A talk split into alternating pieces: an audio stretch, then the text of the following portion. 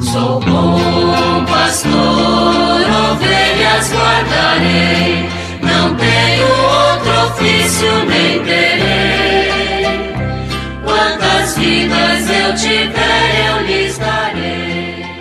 Muito bom dia, meus amados filhos e filhas, ouvintes de nossa querida Rádio Olinda. Nesta sexta-feira, 23 de dezembro, antivéspera do Natal, vamos continuar com a nossa catequese a partir do Catecismo da Igreja Católica. Na quarta parte, cujo tema é a oração cristã, no capítulo 1, a revelação da oração, vocação universal à oração, e ainda no artigo 2, que fala sobre a plenitude do tempo. Nós chegamos ao número 26, 13, que nos fala sobre três parábolas principais sobre a oração que nos transmite São Lucas no seu evangelho. A primeira, o amigo importuno, convida a uma oração persistente. Batei e se vos abrirá. Aquele que assim ora, o Pai no céu dará tudo o que precisa, sobretudo o Espírito Santo que contém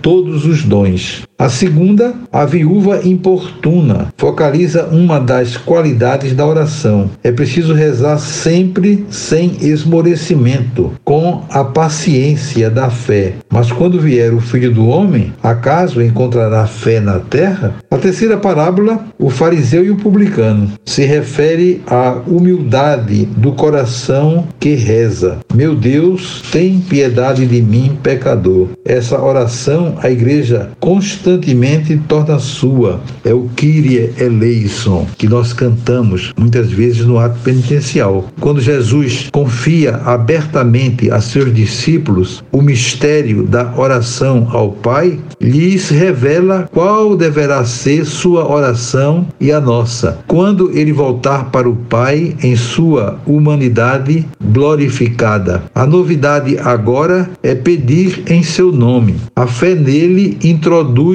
os discípulos no conhecimento do Pai, porque Jesus é o caminho, a verdade e a vida. A fé produz seus frutos no amor, guarda sua palavra, seus mandamentos, permanecer com ele no Pai, que nele nos ama ao ponto de permanecer em nós. Nessa aliança nova, a certeza de sermos ouvidos em nossos pedidos se fundamenta na oração de Jesus. Mas ainda o que o Pai nos dá quando nossa oração está unida à de Jesus é o outro paráclito, para que convosco permaneça para sempre o Espírito da verdade, conforme está em João, capítulo 14, versículos 16 e 17. Essa novidade da oração e de suas condições aparece no discurso de despedida. No Espírito Santo, a oração cristã é comunhão de amor com o Pai, não apenas por Cristo, mas também nele. Até agora nada pedistes em meu nome.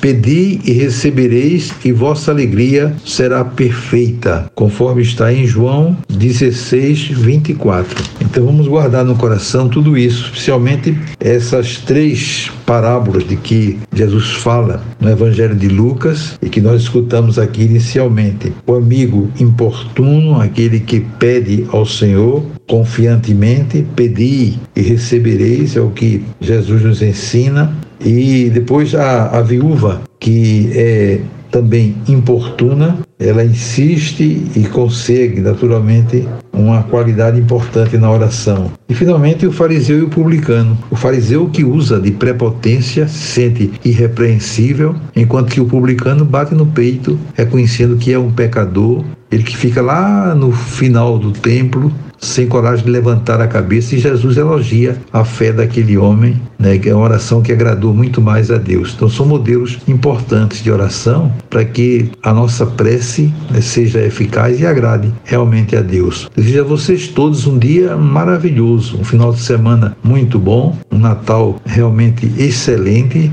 Nós vamos no próximo sábado já terá a vigília de Natal e no domingo é o dia do Natal. Aproveito para desejar a todos um Natal realmente comprometido com o Cristo, Natal em família, vamos celebrar juntos, participar da missa. Convido desde já os que puderem para estar lá no Derby para a celebração das 20 horas. Vai começar mais cedo às 19 horas com os corais e às 20 horas teremos a missa de Natal, a missa campal bonita. E os que puderem participar sejam muito bem-vindos. Então, para todos, um feliz e santo Natal. Assim nós concluímos o nosso programa de hoje, invocando sobre todos vocês as bênçãos do Senhor. Em nome do Pai e do Filho e do Espírito Santo.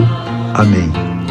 Sou bom pastor, ovelhas guardarei, não tenho outro ofício nem terei. Quantas vidas eu tiver